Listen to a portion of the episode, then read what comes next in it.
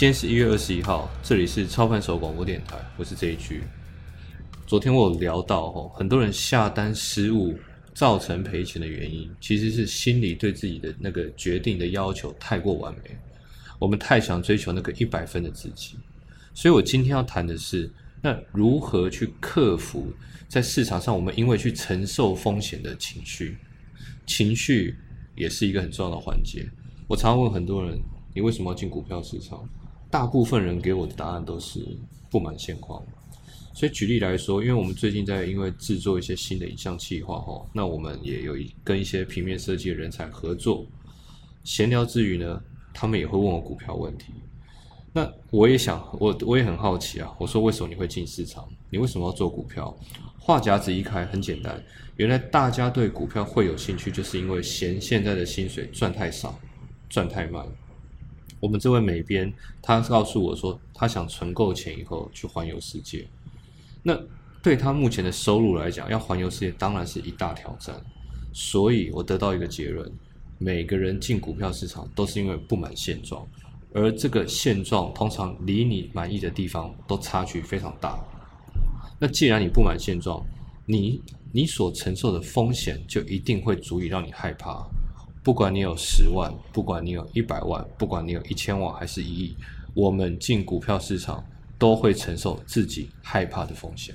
到目前为止，我希望收听广播的战友们都知道一件事情：你并不孤单哦。刚刚我讲过的，谁都一样。所以感觉到压力的人不会只有你，这是第一件事情。第二件事情更重要，在股票市场，无论你是高兴或害怕，高兴的点，全市场的人都会一起高兴；害怕的点，全市场的人都会一起害怕。我们现在一起思考一个问题：在赌局里，什么时候最容易让人犯错？我想你们应该都想得到，就是你在下注者情绪波动最大的时候，就是大家犯错的时候。什么赌片你们都看过了，《决胜二十一点》你们也看过了，因为情绪会把筹码打乱，情绪会让买卖变得极度的不理性。但是好消息是，只有这个不理性出现的时候，我们才有机会捡便宜嘛。捡了便宜，才有可能出现超额报酬。所以现在的问题就在，既然全市场的情绪都是联动的，所以我们首先要做的一件事情是什么？把自己独立出来，让自己跟众人的情绪相反，这个就是一个很重要的事情。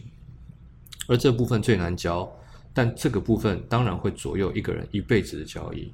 昨天说过要大家放弃完美，今天我要跟大家谈一件事：拥抱情绪。拥抱情绪的方法很多。但最简单、最简单的是改变你的价值观。以下有三句话，它是一个很简单的逻辑。我希望这三句话可以帮助你，让你在市场恐惧的时候你是开心的；让市场开心的时候你是感到恐惧的；让你的情绪跟市场完全反过来。第一句话：当你感到恐惧，全市场一定也是一起。第二，当市场恐惧时，好机会。好的出手点才会出现。第三点，所以我们要爱上这种恐惧。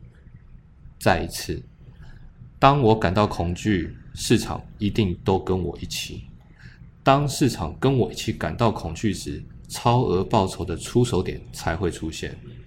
也因为如此，我要爱上这种恐惧，爱上这种恐惧，而且配合你写的交易日志，你会渐渐的去克服它。而且你一定会发现，那些通常感让你感觉到最恐怖的点，都是让你赚最多钱的交易。一次、两次、三次，透过练习久了，你的大脑、你的交易大脑会有一场惊天动地的革命。你对价格的敏感度，当然也会因此变得异常清晰。